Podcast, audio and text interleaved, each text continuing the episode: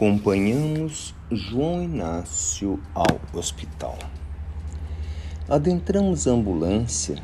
Queria levar João Inácio ao hospital para acompanhá-lo. Pouco antes de completar os 50 anos de idade, seu coração apresentou uma falha que o conduzia ao hospital. No percurso, pudemos ter acesso às recordações que brotavam em sua memória, nos seus pensamentos. Recordações da infância difícil, onde a dificuldade financeira era o pano de fundo daquela família unida com quatro filhos. Quantas brincadeiras felizes com os objetos que seu pai criava a partir de alguma madeira jogada fora por alguém. Quantos momentos de alegria nas brincadeiras que o papai e a mamãe inventavam para conduzi-los ao sono sem ter uma refeição que atendesse à fome que sentiam.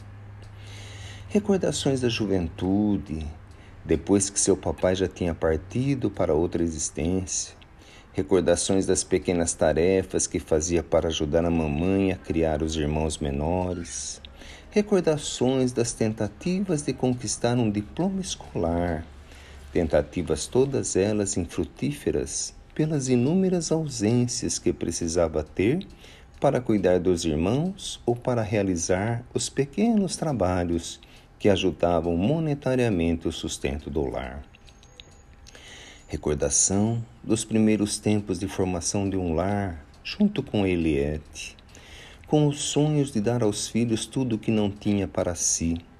Recordações que nos conduziam ao momento em que Eliette, levada pela ilusão de melhoria financeira em outros braços, em outro lar, deixava a casa simples ficando João Inácio com os dois filhos pequenos para criar.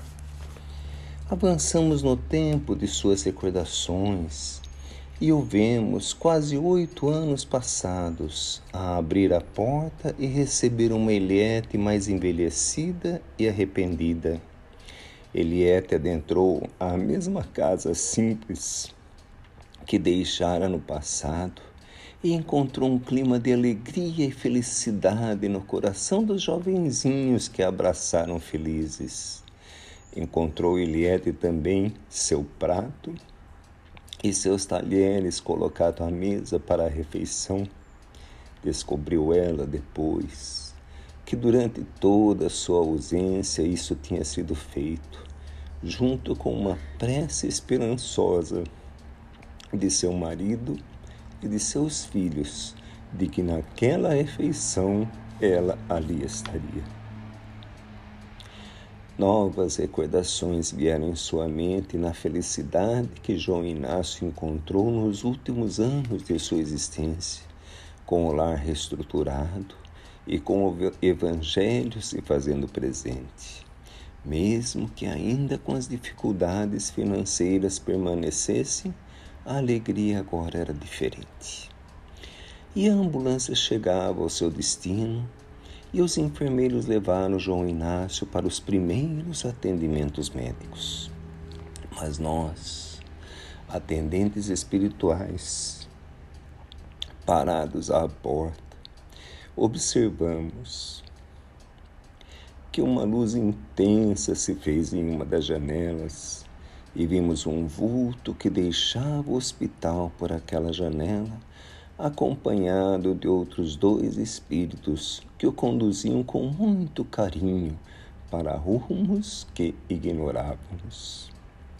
Tivemos a certeza, naquele momento, que nossos amigos encarnados nada mais tinham a fazer em favor da vida de João Inácio, pois sua existência terrena se encerrara.